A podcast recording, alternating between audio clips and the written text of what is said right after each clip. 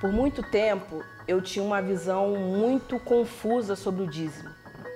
Por muitos anos eu dei o meu dízimo é, pensando que eu ia receber algo em troca de Deus. Eu muitas das vezes, mesmo apertada, sem poder dar o meu dízimo, eu dava o meu dízimo com medo de perder a minha salvação por eu estar pecando. E hoje, repensando o meu dízimo, é, eu vejo o dízimo hoje como uma forma de amor, uma gratidão a Deus. Então eu dou o meu dízimo hoje por tudo aquilo que eu tenho, Deus tem me dado, por tudo que eu tenho recebido de Deus, não como uma imposição, uma moeda de troca. Então hoje eu vejo meu dízimo como uma gratidão e amor a Deus. Olá, hoje nós estamos aqui para continuar nossa série de mensagens chamada Repense. E através dessa série o que nós temos feito é convidar você a refletir com a gente sobre assuntos muito importantes da vida cristã. Assuntos que muitas vezes temos um entendimento errado, assuntos que provocam confusão na nossa mente.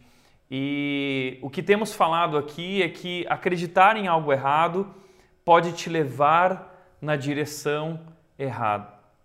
Então, através da série, nós temos desconstruído ideias e conceitos errados e olhando para a Bíblia, estamos buscando a verdade sobre cada um desses assuntos, a verdade que transforma. E hoje eu quero falar com você sobre um assunto polêmico. Polêmico mesmo. O assunto de hoje é dízimo. E eu quero te convidar a repensar o dízimo. O que você pensa sobre dízimo? O que você já ouviu falar sobre dízimo? Dízimo é um desses assuntos que gera muita confusão. Aliás, quando a gente olha para a televisão, quando a gente olha para as notícias de muitas igrejas por aí, a gente percebe que tem alguma coisa errada a respeito desse assunto e, infelizmente, igrejas, pastores e líderes têm tratado esse assunto da maneira errada. Por isso, de cara, o que eu quero te dizer é que hoje eu quero te mostrar que o dízimo ele não é o que você pensa. Ou o dízimo não é o que está posto aí. O dízimo não é o que está sendo apresentado e falado por aí. Então, o que é o dízimo? Bom, esse é o nosso assunto de hoje. Eu quero te convidar a prestar muita atenção uh, em tudo que a gente vai falar aqui agora. Eu gostaria de começar mostrando para você o que o dízimo não é. Eu quero te mostrar algumas mentalidades erradas sobre o dízimo. A primeira mentalidade errada sobre o dízimo é a barganha. O que é barganha? Eu dou para receber, para ter algo em troca.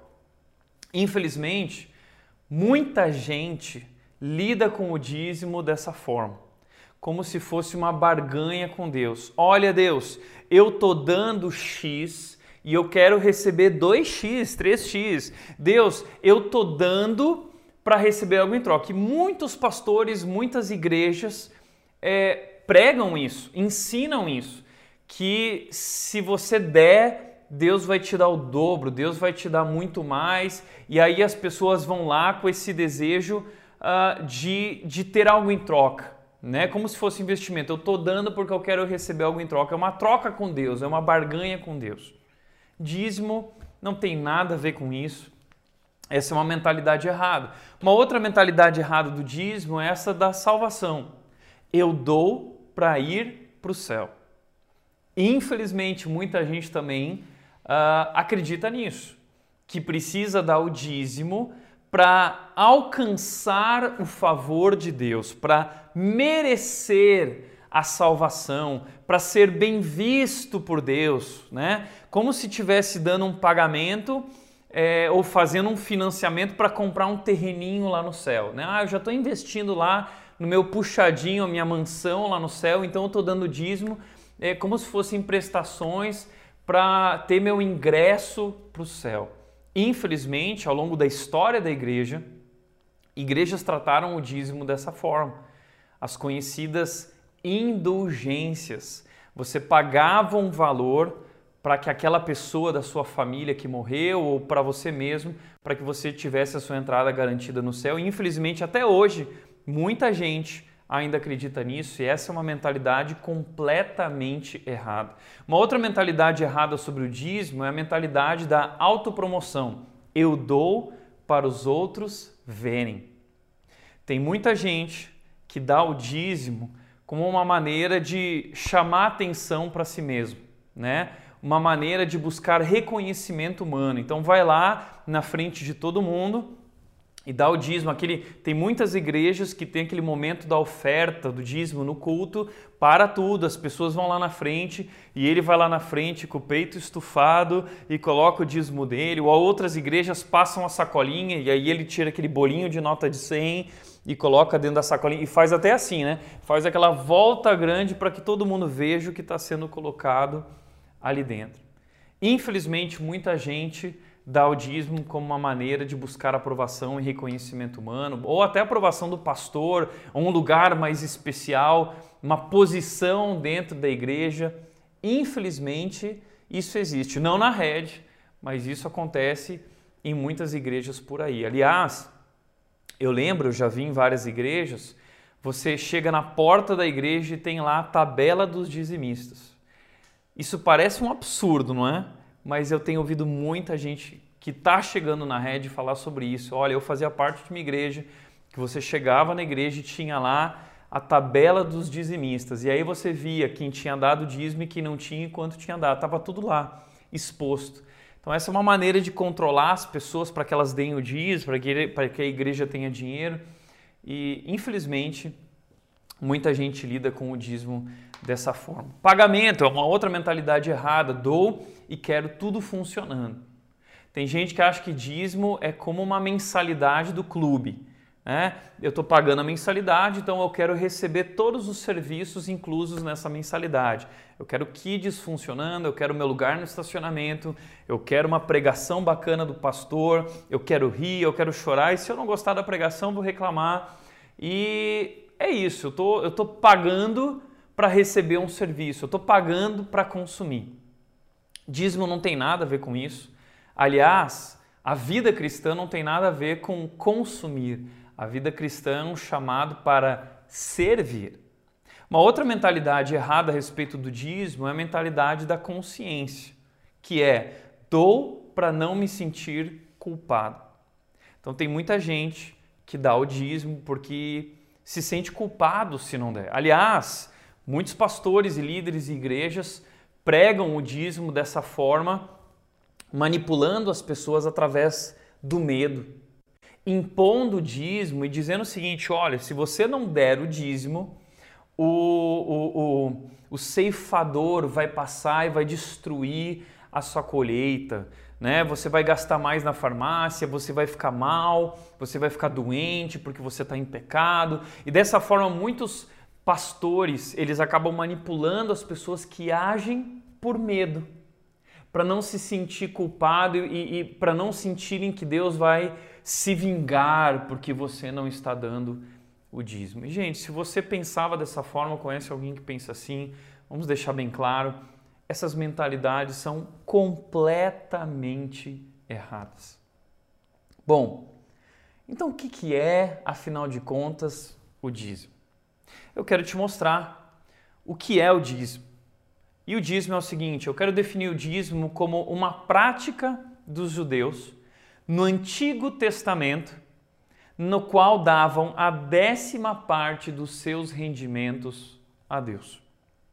O dízimo é algo que aconteceu lá no Antigo Testamento com o povo de Israel há quatro mil anos atrás, quando Deus começou esse povo chamado Israel através de um homem Abraão, Deus tirou eles do Egito e Deus começou uma nova nação, levou eles até a terra prometida e ali Deus estabeleceu a eles essa ordenança, essa lei do dízimo, no qual eles tinham que dar uma parte dos seus rendimentos a Deus. Veja só isso no texto bíblico, Levíticos 27 e 30 diz o seguinte: Todos os dízimos da terra, seja dos cereais, seja das frutas, pertencem ao Senhor, são consagrados ao Senhor.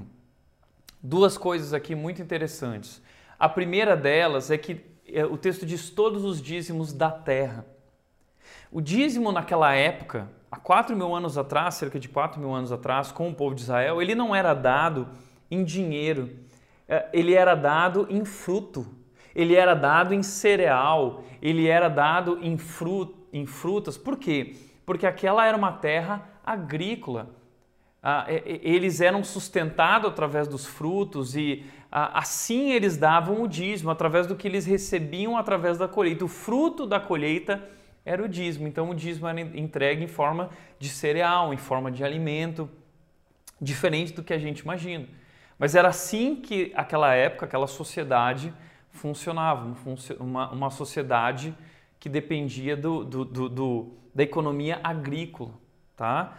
Uma outra coisa interessante é que se você for olhar para essa época do Antigo Testamento, você vai descobrir que na verdade o dízimo era muito mais do que 10%. O dízimo alguns estudiosos já fizeram um cálculo porque existiam várias leis e obrigatoriedades uh, que Deus tinha colocado para essa nação. Então eles tinham o dízimo anual, que era dado de acordo com a colheita, isso é uma outra coisa interessante.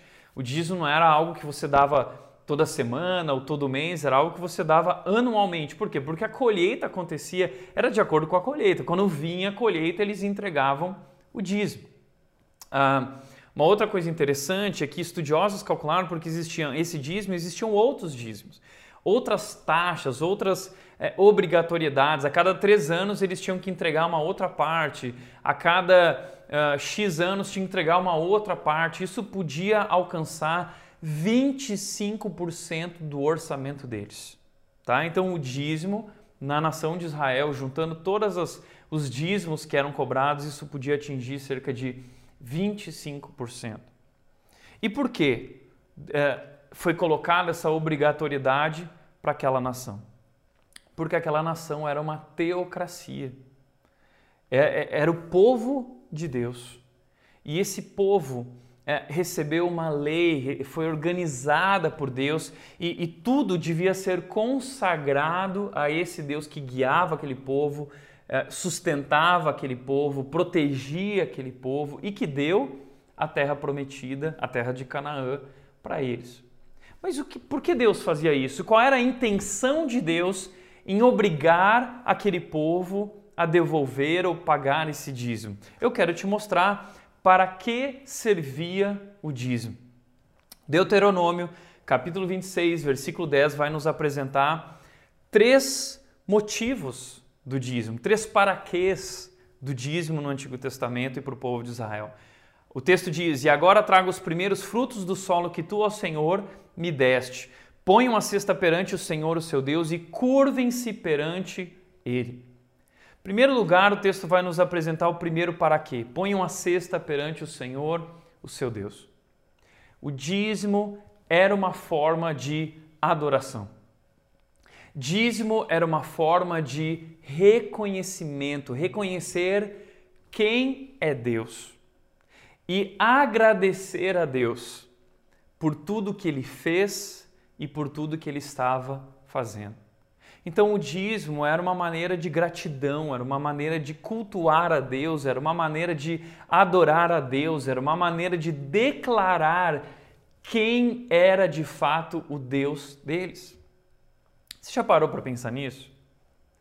Que uh, ofertar, ser generoso, dizimar é uma maneira de nós declararmos quem é o nosso Deus. Quando você está dizimando, ofertando ou sendo generoso, contribuindo, você está dizendo o seguinte: o dinheiro não é o meu Deus. Quem é meu Deus? É o Deus que me sustenta. Então é isso que eles faziam, era uma maneira de adoração e de reconhecer que foi Deus quem deu. Aliás, o contexto imediato desse texto, você vai ler ali nos versículos 6, 7, 8 e 9, que Deus está dizendo o seguinte: Fui eu quem tirei vocês do Egito e tirei vocês daquele sofrimento e trouxe para vocês para essa terra que emana leite e mel. Fui eu quem dei a terra e todo esse fruto é resultado da minha graça, é resultado do meu amor sobre a vida de vocês.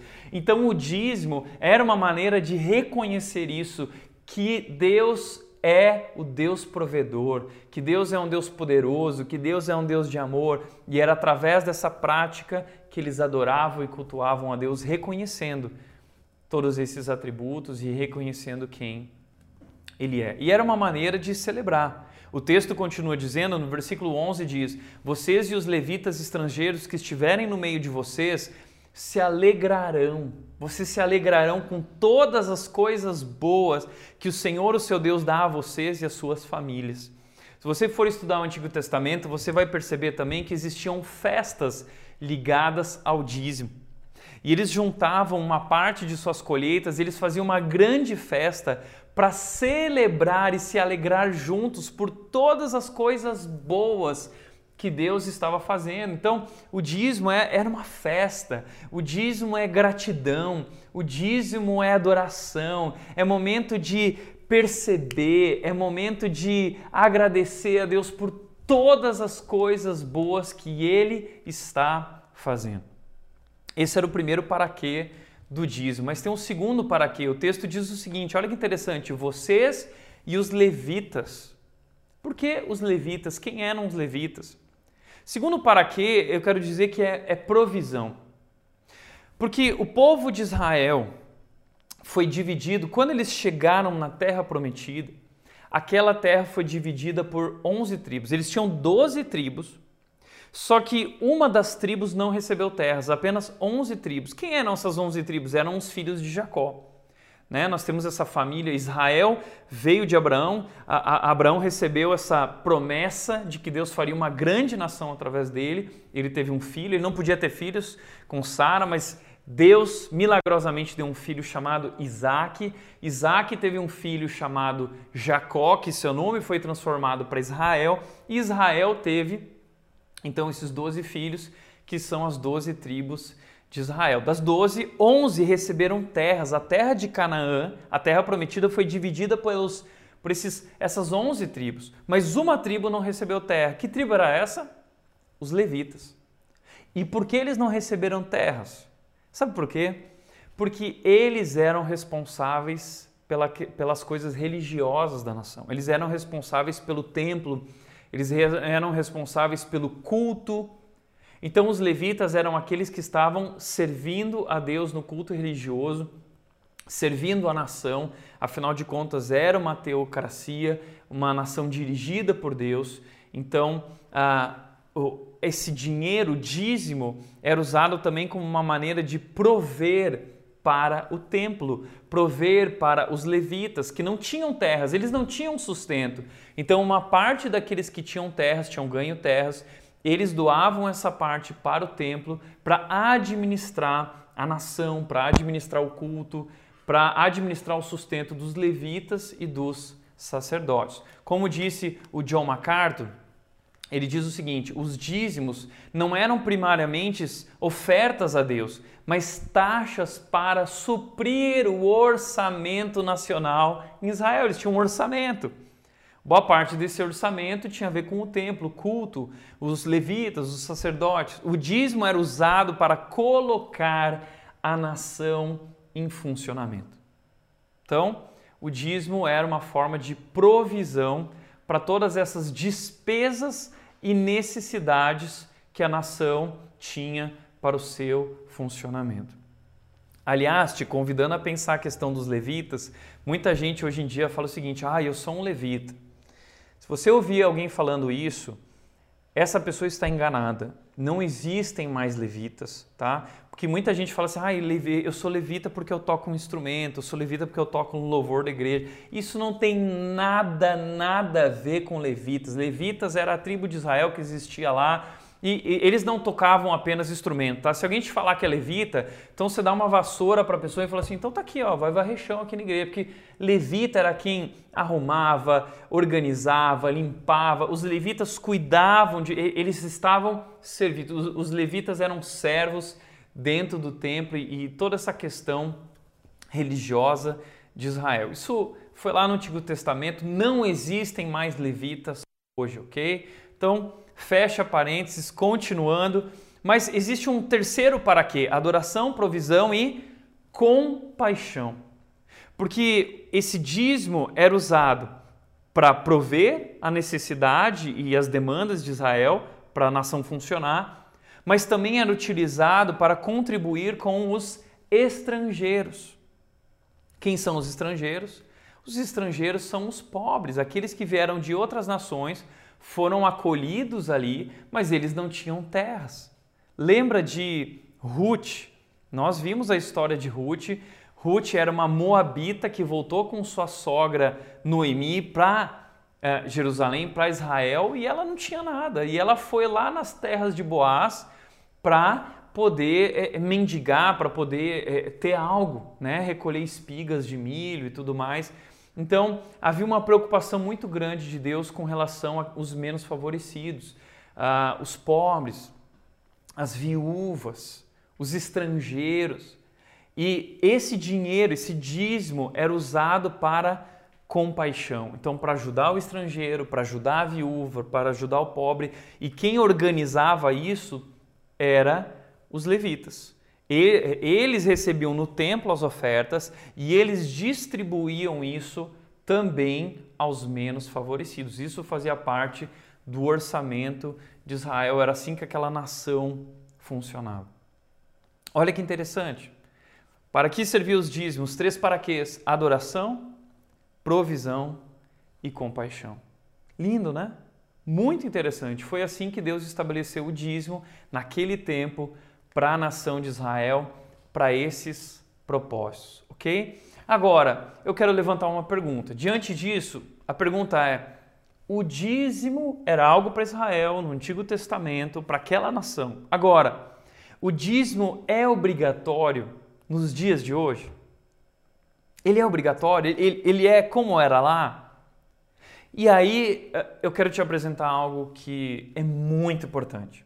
Presta atenção nisso aqui. Uma maneira que nós precisamos aprender a, ler a Bíblia para interpretá-la da maneira correta é aprendendo a, a, a enxergar essa diferença que existe no Antigo Testamento e no Novo Testamento. Infelizmente, muitas das interpretações, muitas das coisas esdrúxulas que vemos por aí são fruto de má interpretação. Gente que não estudou, gente que não foi a fundo, que lê o texto é, é, é, é de forma literal, sem compreender o seu contexto. Então eu quero te dar um contexto muito importante para entender a Bíblia. Tá? A Bíblia está dividida em duas partes: Antigo Testamento e Novo Testamento. E você já parou para se perguntar por que Antigo Testamento e por que Novo Testamento? Sabe por quê? Porque Antigo Testamento refere-se a uma antiga aliança, o antigo pacto. E o Novo Testamento é uma nova aliança, é um novo pacto. Que história é essa? Deus, no passado, ele fez um pacto com Abraão e com a nação de Israel. Se vocês me obedecerem, eu vou abençoá-los, vocês serão o meu povo e vocês serão luz para os outros povos levando o meu nome. Isso foi no passado, Deus escolheu um povo. Deus tinha um pacto com esse povo. No Novo Testamento, Deus expande esse pacto, que não é mais apenas agora com Israel, mas é também com a igreja. E essa é a grande novidade que Paulo uh, apresenta, né? A novidade de que agora essa, é, é, os gentios, aqueles que não conhecem a Deus, aqueles que não são judeus, eles estão sendo convidados também para fazer parte do povo de Deus que agora se chama igreja. E é um novo pacto, totalmente diferente do antigo pacto. Qual, qual é a diferença? Deixa eu te mostrar. O antigo pacto ele tinha alguns elementos muito importantes. Primeiro elemento muito importante do pacto antigo de Deus com Israel era a lei. E existiam leis morais, os Dez Mandamentos, entre outras, existiam leis cerimoniais ligadas às regras de adoração, existiam leis civis, que estavam ligados àquele contexto daquela época, daquela sociedade, daquela cultura. Tá? Veja o que diz uh, Hebreus, diz o seguinte, capítulo 9, versículo 1. Ora, a primeira aliança tinha regras para adoração e também um tabernáculo terreno. Então, outro elemento é o templo, o tabernáculo. O que era o tabernáculo? Era um templo ambulante. Depois foi construído um templo fixo. Então, ali acontecia o culto a Deus, ali Deus se revelava, sua presença era revelada. Uh, no templo havia aquele lugar que era chamado de Santo dos Santos, que era um lugar santíssimo, que ninguém podia entrar, apenas o sumo sacerdote, que era o líder dos sacerdotes, ele tinha que se purificar com uma série de sacrifícios para poder adentrar o Santo dos Santos e uma vez por ano ele fazia uma oferta de expiação pelo pecado, que é expiação ele, ele provia um pagamento. O que, que era isso? Um cordeiro sem mácula, sem defeito, ele era oferecido pelos pecados do povo. Então, ali era o templo onde o povo ia adorar a Deus, onde o povo ia lá para fazer o sacrifício e pedir perdão pelos seus pecados, e o sacerdote era esse mediador entre Deus, ah, onde ele oferecia um sacrifício pelos pecados do povo. É, isso aqui é um resumo, uma ideia desses elementos aí, desse antigo pacto, dessa antiga aliança. Porém, houve uma mudança. Que mudança é essa? Veja o que o texto bíblico diz. Quando Cristo veio como sumo sacerdote, ele entrou no Santo dos Santos de uma vez por todas e obteve eterna redenção. Gente, isso é lindo. No Antigo Testamento, uma vez por ano, ia lá o sumo sacerdote, se purificava e oferecia um sacrifício todo ano. Mas agora veio aquele que é o verdadeiro Cordeiro de Deus, sem mácula, sem pecado. Ele adentrou o Santo dos Santos, ele subiu no monte chamado Calvário, o Gólgota, e ele entregou a sua vida naquela cruz, oferecendo o sacrifício perfeito. O sacrifício do qual né, todos os outros sacrifícios eram sombras. Tudo que existia no Antigo Testamento eram símbolos que apontavam para o Cordeiro, que apontavam para a expiação do pecado, a purificação do pecado. Então, tudo isso, veja o que diz Colossenses capítulo 2, versículo 16 e 17, diz: "Portanto, não deixem que ninguém os condene pelo que comem ou bebem, ou por não celebrarem certos dias santos ou cerimônias da lua nova ou sábados, pois essas coisas são apenas sombras da realidade futura." E o próprio Cristo é essa realidade. Então tudo isso apontava para Jesus.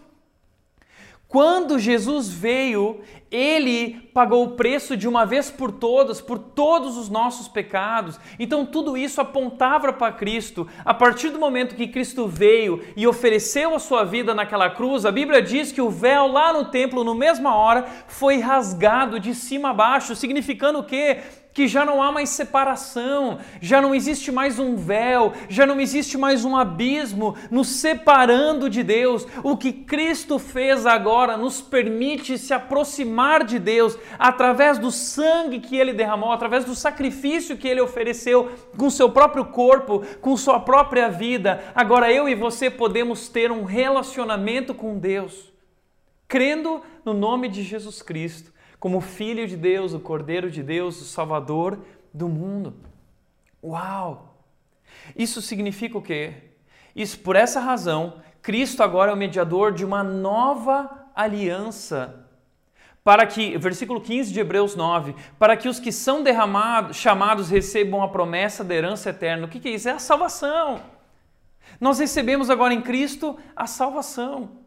Nós agora não dependemos mais para ser salvos, não dependemos mais da obediência à lei, não dependemos mais do templo, porque nem existe mais templo tá? Ah, agora nós somos a habitação de Deus. A Bíblia diz que Deus não habita mais em templos feitos por mãos humanas. Deus veio habitar em nós. Paulo diz: acaso vocês não sabem que o corpo de vocês é o templo do Espírito Santo? Deus veio habitar em nós. Deus veio fazer morada em nós. Então não existe mais esse negócio de ah, hoje eu estou indo para a casa de Deus. Não, meu amigo. Nós como igreja somos a casa de Deus, o povo, pessoas. Sacerdote também não existe mais representante, sabe por quê? 1 Pedro capítulo 2, versículo 9 vai dizer que agora que fomos chamados por Deus, nós somos um reino de sacerdotes, todos nós somos representantes de Deus diante do mundo. E por que Deus nos chamou para sermos representantes? Para nós mostrarmos a grandeza daquele que nos chamou para o mundo. Eu e você somos agora sacerdotes. Eu e você agora somos representantes de Deus nesse mundo. Então, isso aqui, entenda uma coisa, isso aqui acabou. Agora nós vivemos uma nova realidade em Jesus.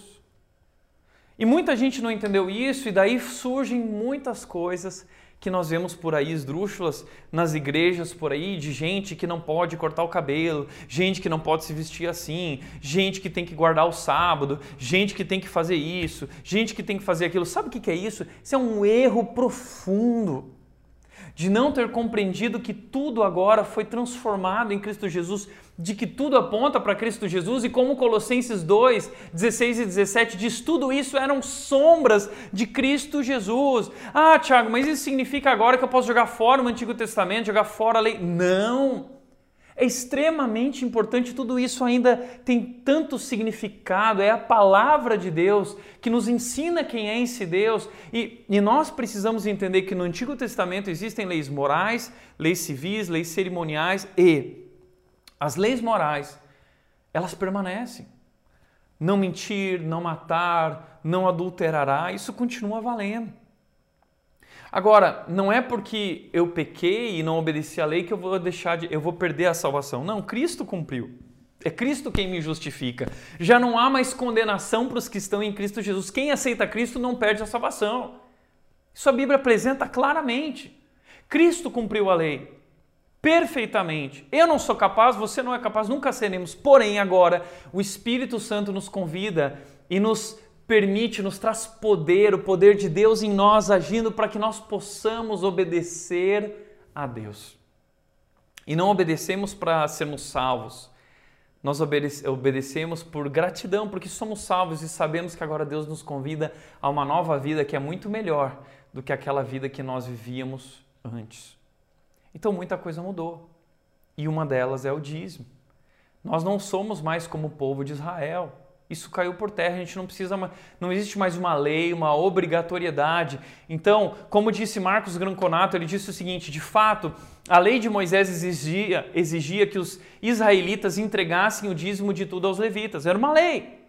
Nos dias de Jesus, essa norma ainda vigorava e o mestre a aprovou. Porém, presta atenção, com a sua morte, uma nova fase começou. Que fase? A nova aliança diferente da mosaica, apontando Cristo como novo sumo sacerdote diante de Deus, trouxe mudança de lei, livrando o crente das exigências do código imposto a Israel no deserto. Sob a nova aliança, o cristão é estimulado pelo Espírito Santo que nele habita a cumprir espontaneamente a justiça que há na lei, porque aquela lei ela tem justiça. Nós somos chamados a viver a justiça, o que é bom, o que é verdadeiro, o que é correto. E agora nós não fazemos isso por uma obrigatoriedade. Nós somos agora compelidos pelo Espírito de Deus que habita em nós a viver a justiça espontaneamente. Por isso, todo cristão genuíno se vê impelido por Deus a honrá-lo também com recursos materiais, a fim de que a causa do Senhor seja mantida no mundo. Fazemos isso livremente, não é obrigatoriamente. Nós fazemos isso livremente, cheios de alegria no coração, sem barganhar com Deus e sem termos de ser ameaçados por falsos profetas. Sabe o que isso significa?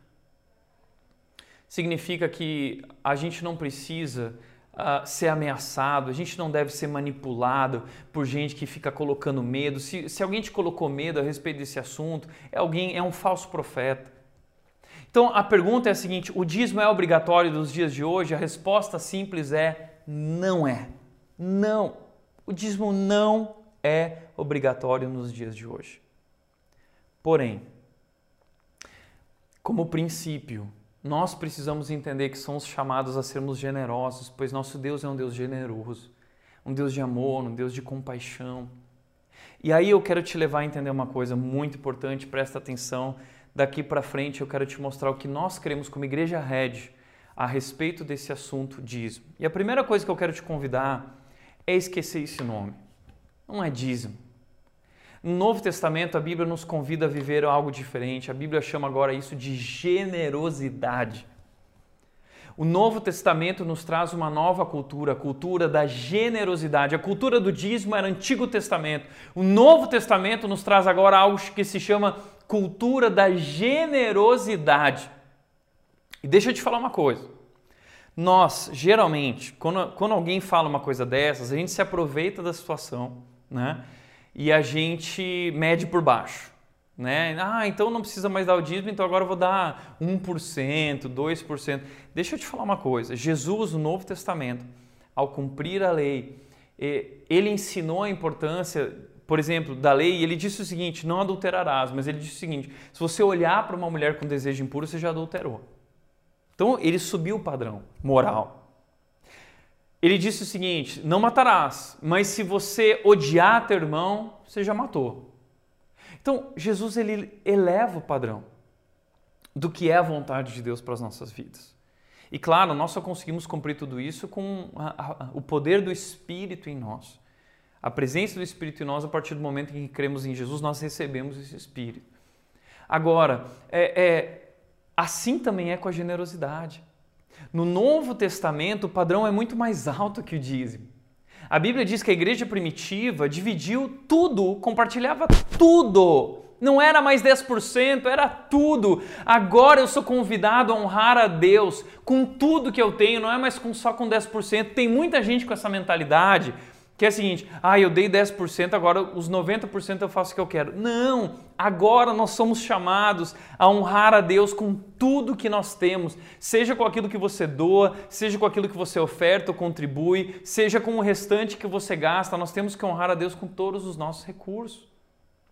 O Novo Testamento nos ensina que a generosidade vai muito além do dízimo, muito além. Mas não há uma obrigatoriedade. É diferente. Então, aliás, deixa eu te lembrar, na Bíblia existe um texto lá em Malaquias 3 que muitos pastores pregam em Malaquias 3 dizendo: "Vocês estão roubando de Deus, não estão trazendo os dízimos à casa do Senhor". Se você ouvir alguém pregando sobre isso e dizendo que você não está dando dízimo, está roubando de Deus, esse é um falso profeta, porque ele está pregando a palavra do jeito errado. Aquele texto de Malaquias 3 se refere à nação de Israel. O que estava acontecendo lá? Duas coisas estavam acontecendo. Primeira, o dízimo que era entregue no templo estava sendo roubado pelos levitas, pelos sacerdotes e pelas autoridades governamentais de Israel. Então é como no Brasil, corrupção. O dinheiro chegava lá como imposto e esse imposto era usado por eles para si mesmo, né, da maneira errada. Então era corrupção. Malaquias 3 está falando de corrupção, está dizendo que os líderes da nação de Israel se perderam. Eles são corruptos, eles estão roubando de Deus. Mas uma outra coisa estava acontecendo é que o povo também parou de entregar o dízimo diante disso. E aí, esse, esse é o contexto de Malaquias 3. Algo que não tem nada a ver com a gente, tá bom? Então, se alguém um dia usar esse texto para te manipular ou colocar medo, saiba, é um falso profeta, ok? Ah, Tiago, mas então, como funciona a generosidade hoje? E, e na rede nós chamamos de generosidade, tá? Pode chamar de oferta, de contribuição. Como que funciona no Novo Testamento? Eu quero te mostrar como viver a generosidade a partir de 1 Coríntios capítulo 16, versículo 2. Paulo diz o seguinte: No primeiro dia da semana, cada um de vocês separe uma quantia de acordo com a sua renda, reservando-a para que não seja preciso fazer coletas quando eu chegar. Apóstolo Paulo está convidando a igreja de Corinto a ser generosa. Por quê? Porque haviam irmãos, outras igrejas em necessidade. Então entenda que a generosidade ela é movida pela necessidade. A generosidade ela é movida pelas demandas. Então, no Novo Testamento, toda a generosidade não era uma obrigatoriedade, não era uma lei, mas era um convite a ajudar, a ter compaixão, a contribuir com aqueles que precisam. Seja uma igreja que estava precisando, sejam pessoas que estavam precisando. E Paulo começa a estabelecer uma forma de fazer isso. Lá naquela época eles recebiam uh, o salário diariamente ou semanalmente. Então, eles se reuniam no domingo e era ali no domingo então que eles entregavam essa oferta. Aliás, não existia banco naquela época. Eles não tinham como fazer uma transferência. Então, o modo como eles faziam isso era no culto, era presencial. Hoje em dia, nós vivemos uma outra época, um mundo contemporâneo em que nós podemos ofertar na igreja através da conta bancária. A gente não precisa parar o culto para recolher oferta. Isso era forma de antigamente, aliás, uma forma questionável. Por quê? Porque não é nem segura. Eu conheço várias igrejas que foram roubadas pela secretária, que foram roubadas por pessoas, por tesoureiros que iam lá na caixa de oferta e roubavam dinheiro no final do culto. Então não é nada seguro ok? Então a rede optou, ah, acredita na generosidade, mas a gente não para o culto para fazer isso. Nossos membros são é, ensinados a contribuir de coração e pode fazer isso lá na igreja, tem caixinha, tem também a conta bancária, tem várias outras formas de você contribuir. O que importa é contribuir, porque existem necessidades. Agora, como que a gente faz isso? Paulo nos ensina três P's da generosidade. primeiro P da generosidade é planejamento. A generosidade, ela depende do planejamento. Como assim? Bom, isso aqui é uma mudança de paradigmas, porque a gente acha que generosidade ela é emocional, ela é sentimental. Alguém veio pedir, ah, eu vou dar. Mas Paulo está nos ensinando, a Bíblia nos ensina, isso é muito importante, que a generosidade ela é planejada. Isso é tão importante. Isso, a generosidade tem que ser prioridade na nossa vida. Deus está nos chamando para sermos generosos, convém que sejamos generosos. E, e, e, assim, não pode ser aquele negócio assim: chegou o final do mês, eu vou ver se sobrou. Se sobrar, eu vou dar o que sobrou. Não. Isso é prioridade. Eu planejo, já separo. O mês vai começar, é, é como no Antigo Testamento, é a primeira coisa. Já faz parte do meu orçamento. Olha o que diz o pastor, ah, o Paulo diz: separe uma quantia e ele diz reservando-a, reservando-a. Olha o que diz o Andy sobre isso. A generosidade deve ser premeditada, calculada, designada e emancipada do ativo financeiro pessoal. Se você não planejar e reservar, você nunca vai ter, nunca vai sobrar. Isso é prioridade, isso é planejamento. Uma coisa interessante é que todo, sempre que vira o mês, a primeira coisa que cai na minha conta e da Nath uh, é isso aqui. Nós temos vários casais que a gente contribui, pastores, missionários, seminaristas, temos a igreja. Então, a primeira coisa, a primeira despesa do mês está reservada para isso. É premeditado, é calculado. A gente não pode nem contar com esse dinheiro. Esse dinheiro aqui é para honrar a Deus e os compromissos da igreja. A igreja precisa, a igreja tem que pagar os obreiros, pagar pastores, pagar líderes e, e, e a obra de Deus no mundo também. Deus nos chama para fazer isso. Então, primeiro P é planejamento. Você só vai conseguir fazer isso com planejamento. Então, planeje. Se você está em dívida, ah, mas você tem que dar, tem pastor que diz, você tem que dar o dízimo para pagar as dívidas. Não, pelo contrário, se você está em dívida, vai pagar suas dívidas mas busca ajuda para que alguém te ajude a, a, a restaurar, restabelecer a ordem financeira na tua vida e aprender a ser generoso. Isso é uma disciplina espiritual. Isso é extremamente importante. A maior alegria é em dar do que em receber. E o dia que você experimentar o que é a alegria de contribuir, isso é maravilhoso, é transformador. Segundo, P é porcentagem. Paulo vai dizer: separe e reserve uma quantia de acordo com a sua renda. Então não existe um número exato, não existe um valor que deve ser dado.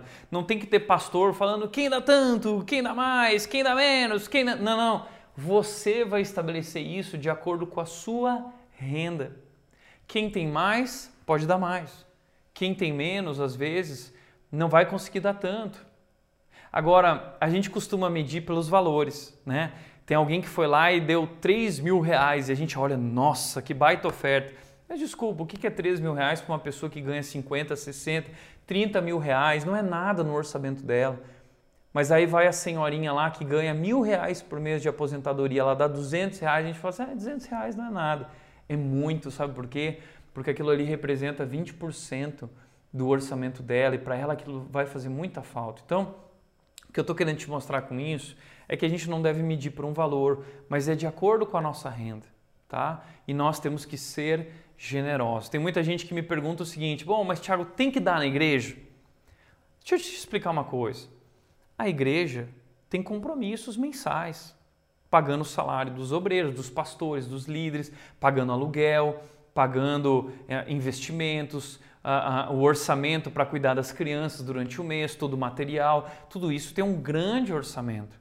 Então, a, a, igreja precisa de contribuições, mas não é só na igreja, a gente também pode contribuir fora da igreja, casais de missionários, outros líderes e pastores, estudantes, pessoas passando por necessidade. Então, não é só na igreja, é na igreja, é outras pessoas, existem várias formas de contribuir. Tá? E terceiro lugar, prazer. Terceiro P do planejamento, do, do, da generosidade é prazer. 2 Coríntios 9, 7, Paulo diz o seguinte: cada um dê conforme determinou em seu coração, não com pesar ou por obrigação, pois Deus ama quem dá com alegria. Então, é, muita gente vai dizer assim, Tiago, como que você pode dizer que o dízimo não é obrigatório? Como que eu posso dizer? Eu posso dizer biblicamente lendo a Bíblia da maneira correta. A Bíblia diz o seguinte: não por obrigação. Não por obrigação. Você está lendo direito? Não por obrigação, não por consciência, não por medo, não com pesar. Eu lembro de uma pessoa que se mudou para a Red porque ela foi questionar o pastor da igreja dela, que dizia que tinha que dar, que era obrigatório, e ele foi lá no texto bíblico e mostrou: não, mas olha o que a Bíblia diz. Aí o pastor falou assim: é, mas se eu pregar isso aí, ninguém vai dar dinheiro na igreja, então eu não posso pregar isso.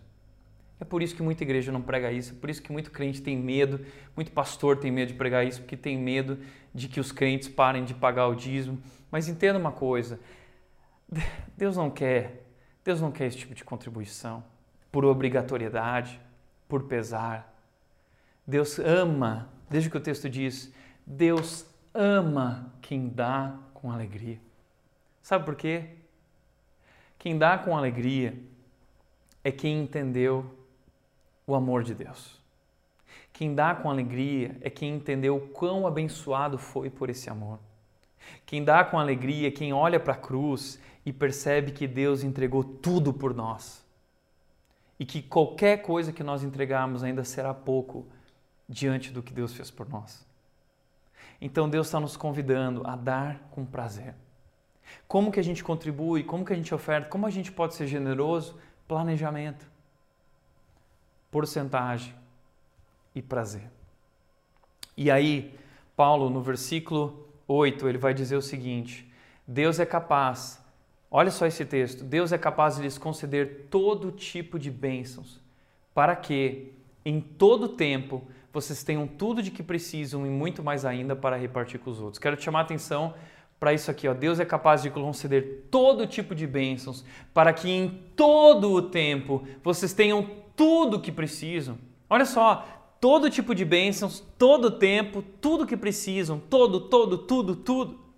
E ele continua dizendo, e muito mais ainda. O que isso significa? Deus está nos abençoando Deus tem nos abençoado com todas as bênçãos e em todo o tempo Ele vai continuar nos abençoando e cuidando e provendo, nos dando tudo o que nós precisamos. Para quê? Para que nós também possamos ser benção. Então, um dos problemas do cristão é o seguinte: o cristão ele, ele quer benção, mas ele não quer ser benção. O cristão é chamado para nós, entenda, nós fomos abençoados para abençoar. Tudo que Deus te deu, tudo que Deus me deu, tudo que Deus tem nos dado, é para que nós possamos repartir. Generosidade. E como Deus ama corações generosos. Como Deus abençoa corações generosos. Como Deus está à procura de bons mordomos, bons administradores, que usem os recursos que ele deu não, que ele deu não apenas para si mesmos, para sua própria satisfação também, mas use também para abençoar e ser rico em generosidade, como Paulo diz para Timóteo lá em 2 Timóteo. Por isso, como diz Tim Keller, eu quero encerrar dessa forma, ele diz: deveríamos considerar o dízimo como padrão mínimo de contribuir e buscar ir além do dízimo. É um privilégio investir no reino de Deus. Devemos sempre investir o quanto podemos. Em suma, o dízimo não é uma regra, mais uma direção. Respondendo à pergunta, o dízimo não é obrigatório. O dízimo não é uma lei. O dízimo não é uma regra. O dízimo ele é uma direção. Ele é um princípio que aponta para generosidade. E nós somos chamados a sermos generosos e o dízimo pode funcionar como um padrão mínimo. E nós podemos ir muito além. Eu e a Nath, no começo do nosso casamento, tomamos essa decisão de que a cada ano nós iríamos aumentar esse valor. Primeiro ano 10%, segundo ano 11%, 12%, 13%.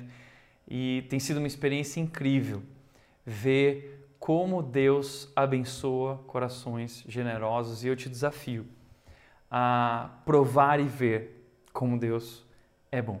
Por isso, para refletir e praticar, em primeiro lugar, o dízimo não é obrigatório, mas devemos ser generosos e ofertar com alegria e prazer. Nós precisamos ser generosos. Esse é um dever do cristão, a generosidade. Segundo, se você quer ser uma pessoa generosa, não olhe para a calculadora, olhe para a cruz. A generosidade não é movida pela calculadora. A nossa generosidade é movida pela cruz. É isso que nos motiva, é isso que nos impele, é isso que nos move. A cruz. Ali Deus apresenta aquele que deu tudo, deu tudo por nós, abriu mão da sua riqueza, da sua glória, se esvaziou e hoje nos convida a fazer o mesmo, repartindo e ajudando todos aqueles que precisam. Em terceiro e último lugar, tudo que temos pertence a Deus. Você tem dedicado tudo que tem para servi-lo? Entenda, a gente não tem que honrar a Deus só com 10% ou X%. Hoje nós somos chamados a honrar a Deus com tudo que Ele nos deu. Nós temos que ser responsáveis com tudo que Deus nos deu. Ele é o Deus provedor e que através da generosidade nós possamos viver o que Israel vivia, dando, contribuindo, ofertando, que nós possamos declarar que o dinheiro não é o nosso Deus. Nosso Deus está nos céus, aquele que nos provê, aquele que nos sustenta, aquele que nos protege, aquele que nos abençoa. Esse é o nosso Deus. Amém? Quero orar para você, quero te convidar a se juntar a mim nesse tempo de oração. Pai querido, obrigado pela tua palavra, obrigado por nos mostrar a verdade, Deus, mas obrigado pela tua generosidade, obrigado pelo teu amor, obrigado por ter derramado a tua riqueza sobre nós, obrigado pela salvação que temos em Cristo Jesus.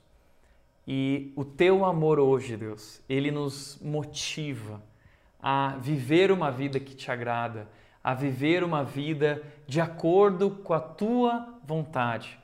E nós queremos, Deus, uh, ser generosos também. Nós queremos viver o teu amor, nós queremos expressar o teu amor, nós queremos anunciar a tua grandeza a esse mundo, Pai. É isso que nós queremos fazer e nós nos rendemos a Ti. Que o Senhor continue nos abençoando para nós podermos ser bênção, para nós podermos abençoar. É assim que nós oramos, gratos, Deus, muito gratos pelo teu amor e tudo que fizestes por nós. Em nome de Jesus, em nome de Jesus. Amém. Espero que Deus tenha falado contigo, espero que você tenha entendido. Se você tiver qualquer dúvida, deixa nos comentários, será uma alegria para nós responder você, te ajudar. Compartilha o que essa mensagem falou com você, o que isso vai transformar a partir de agora na sua vida, como você vê tudo isso. Obrigado por esse tempo conectado com a gente. Fique agora com um tempo especial, uma música especial que a banda da Red preparou para você. Louve e agradeça a Deus agora junto com a gente. Deus abençoe.